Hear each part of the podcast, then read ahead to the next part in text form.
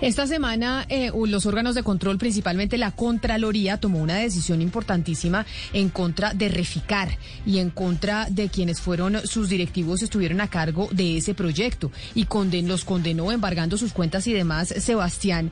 Pero hay un informe de varios expertos que dice que en Reficar no hubo actos de corrupción ni detrimento patrimonial del Estado. Entonces, un informe que básicamente contradice la decisión de la Contraloría de Felipe Córdoba.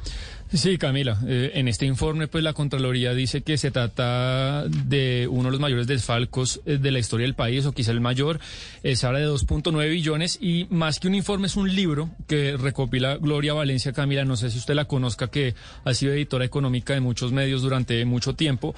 Y es un libro en el que participan, bueno, expertos de primera talla de este tema. Le nombro algunos, Carlos Caballero Argáez, Juan Ricardo Ortega, Luis Guillermo Vélez. Y ellos a lo largo del libro lo que cuestionan es que el proceso de construcción de esta refinería, pues no hubo ni corrupción ni detrimento patrimonial, sino sencillamente, por ejemplo, Camila, una subvaloración de los costos de la obra. Eh, acuérdese usted el tema de la obra invernal en el 2002 en el gobierno de Juan Manuel Santos. Entonces, estos expertos, pues yo creo que es un ángulo que hay que explorar, no necesariamente defender a los a los a la gente de Reficar, pero explorar este ángulo de estos expertos que, que plasman en este libro. Y precisamente por eso está Jaime Millán, quien es eh, PhD en ingeniería, es ex jefe de la sección de economía de la energía del Banco Interamericano de Desarrollo y es consultor internacional pero autor de numerosas publicaciones en energía y miembro pues de varias juntas directivas. Doctor Millán, bienvenido. Eh, buenas tardes, también les gusta saludarlo y a todos los oyentes. Doctor Millán, ¿por qué dicen ustedes que básicamente en Reficar no hubo ni corrupción ni detrimento patrimonial? Porque eso va en contra de la decisión que tomó la Contraloría esta semana. Bueno, eh, muchas gracias. Mire, en primer lugar, eh, yo, el auto de la Contraloría, que son más de seis mil páginas, no habla de corrupción, ¿sí? Habla de eh, detrimento patrimonial, ¿no? Porque Néstor Humberto Martínez eh, afirmaba que eh, Reficar era el acto de corrupción más grande que ha habido en Colombia. No se ha podido probar absolutamente nada de eso. Eh acá lo que se imputa es detrimento patrimonial. Y entonces, en primer lugar, el problema que tenemos nosotros con esto, mire, eh, en este libro hice el artículo con Alfonso Sánchez, que es un colega, que fue el jefe de contratación del Banco Mundial durante mucho tiempo. Ombudsman, somos personas que hemos mirado eh, proyectos, lo que llaman macroproyectos gigantescos, muchos, toda la vida, más de 23 años estuve viendo todo este tipo de proyectos en el BID. Ahora, en la Contraloría, para hacer este análisis, el problema que tenemos nosotros con la Contraloría es la metodología que usa porque esta misma metodología que es la que le está aplicando a Hidroituango tiene unas consecuencias funestas para cualquier obra pública en el país. Nadie en su sano juicio eh, se va a aceptar ser miembro de ninguna junta directiva de un proyecto eh, público en adelante, porque primero que todo, y le voy a decir por qué pensamos que esta metodología está equivocada. En primera, considera que el estimativo inicial del proyecto como cierto inamovible. Dice, no, son 10% de imprevistos. Una mega obra de estas de 8 billones de dólares, gigantesca, lo más grande que se ha ido, y la analizan con la misma metodología que le podrían aplicar a un contrato de alumbrado público en cualquier municipio o, a una acera. Esto es una cosa gigantesca. Hay toda una incertidumbre. Luego, no tiene en cuenta la incertidumbre en este, este tipo de proyectos, eh, ni tampoco tiene en cuenta que eh, eh, ya como cierto el estimativo inicial, y es probable que el estimativo, y aquí lo aseguran, y lo aseguran todos los consultores Doctor Millán, por ejemplo. Sí, pero por ejemplo, para los oyentes, para resumirlo, porque es un libro de 170 páginas, ¿cuáles serían los puntos principales, lo más importantes que hicieron que se subvalorara la obra, que realmente los costos no se dimensionaran y, hiciera que no, no hubo detrimento eh, patrimonial?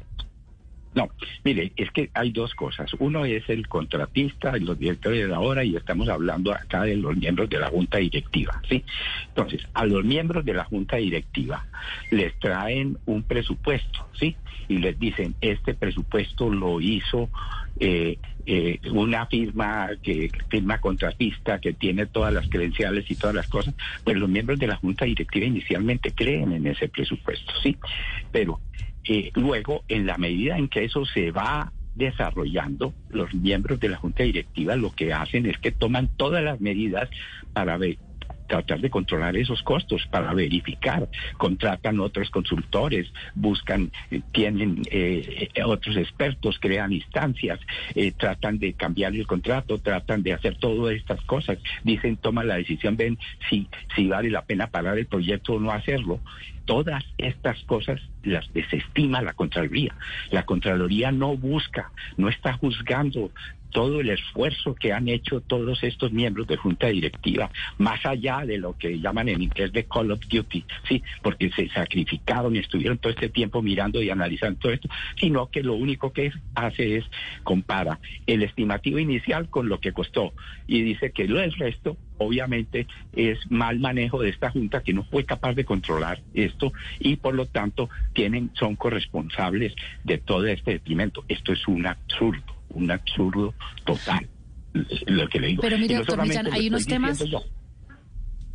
Hay unos temas que preocupan en todo esto porque pues de timeto patrimonial según la, la, Contraloría sí hay y hay unos temas que preocupan y es cuando pues la Junta autoriza a que Glencore pues digamos pueda aplicar su derecho de retiro y se vaya sin responder por absolutamente nada y ahí mismo la Junta autoriza que CBI que era el contratista pues pueda cambiar eh, la estructura del contrato a llave en mano. Y ahí es donde empiezan supuestamente a causarse pues digamos todos estos sobrecostos y ellos empiezan a no poderlos eh, controlar Usted estudió este episodio específicamente, si hubo culpa grave y negligencia en el momento que se accedió a cambiar el contrato, en el momento que se accedió a que Glencore saliera así como salió. Mire, mire, perdón, e, esa parte hasta donde yo he leído, mire, estos son 6.700 páginas, sí, pero hasta donde yo he leído acá, donde ellos eh, eh, eh, hablan o, el detrimento se basa en lo que llaman los controles de cambios, en autorizaciones de esto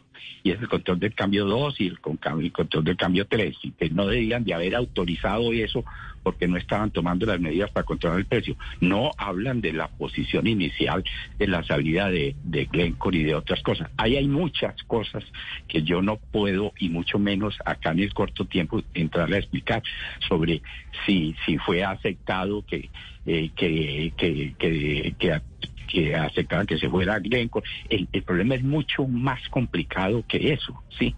Y no uno no podría juzgar si sí fue o no. Es false, es decir, cuando ya ocurrió, usted dice, no, no debería haber hecho.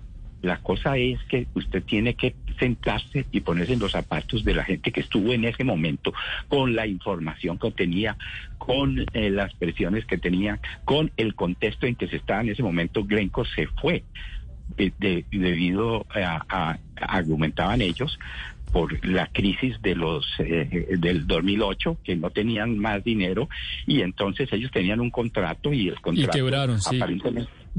doctor es que de, de, este tema se deriva algo muy importante. Le quería preguntar porque sabemos que hay un pleito pues jurídico muy importante que tiene Copetrol, en últimas el Estado colombiano, pues con Chicago Bridge and Iron Company, que era la, contratista mayor.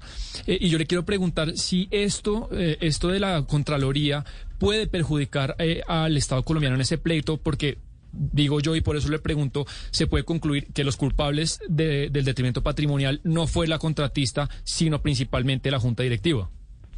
Sí, mire, este es un punto muy importante que usted plantea y precisamente en el libro yo no soy abogado, ¿sí? Mi abuelo era abogado, yo no soy abogado, pero en el libro hay dos abogados muy prestigiosos y uno de ellos, que es el doctor Luis Guillermo Pérez, que fue el director de la Agencia de Protección del Estado, ¿sí? hace esa afirmación.